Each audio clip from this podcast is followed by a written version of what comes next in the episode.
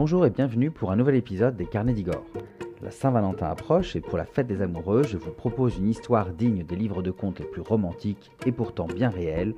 Il s'agit de l'histoire du trèfle d'amour de la future impératrice Eugénie. Comme vous le savez, dans quelques jours, de nombreux amoureux fêteront l'amour en France et dans le monde. Que l'on soit en couple ou célibataire et que l'on adhère ou non à l'idée d'une fête des amoureux, une chose est sûre, l'amour ne laisse personne indifférent, et je suis certain qu'il en est plus d'un ou plus d'une qui s'est laissé un jour charmer par les mots, les cadeaux ou les attentions d'un prétendant ou d'une prétendante. Pour l'occasion de la fête de l'amour, donc, et parce qu'on commémore cette année les 150 ans de la mort de Napoléon III, qui est décédé, je le rappelle, le 9 janvier 1873, mais aussi parce qu'on vient de célébrer les 170 ans du mariage de l'empereur avec Eugénie, sa belle impératrice, eh bien je vous propose aujourd'hui un point anecdote on ne peut plus romantique, un événement qui s'est déroulé quelques mois avant l'union du célèbre couple impérial, le 30 janvier 1853. Nous sommes au palais de Compiègne à l'automne 1852. Louis-Napoléon Bonaparte, le neveu de Napoléon Ier, qui a été élu président de la Deuxième République en 1848, n'a alors pas encore proclamé le Second Empire, même s'il le fera très bientôt le 2 décembre de la même année. Célibataire, celui qui n'est donc pas encore Napoléon III cherche toujours celle qui sera son impératrice.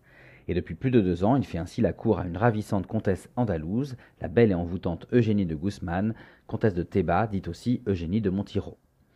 Sous le charme, Louis-Napoléon l'a invitée au palais de Compiègne avec sa mère cet automne de 1852, dans l'espoir bien sûr de gagner son cœur.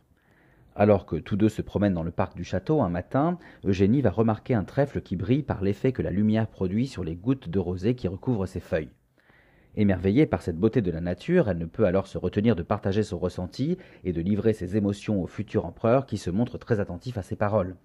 Car en écoutant sa belle Andalouse, ce dernier a soudain une idée qui lui vient en tête.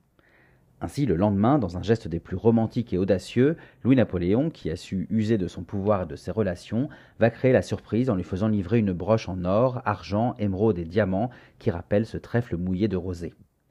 Réalisé par le joaillier Jules Faussin, deuxième descendant de la dynastie des Chaumet, c'est un bijou exceptionnel, un bijou que la cour impériale considérera rétrospectivement comme un véritable cadeau de fiançailles.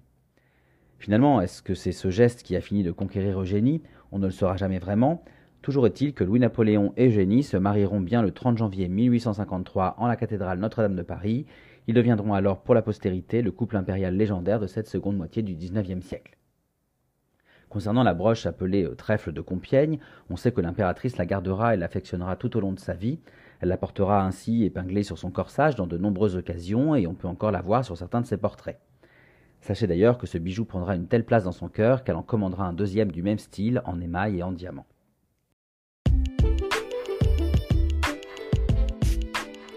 Voilà, j'espère que cette anecdote vous a plu et qu'elle a su vous charmer. En tous les cas, je ne sais pas vous, mais je la trouve digne des films les plus romanesques. Et d'ailleurs, je me permets de vous poser une question un peu indiscrète à ce sujet. Avez-vous déjà vous aussi fait de telles folies par amour?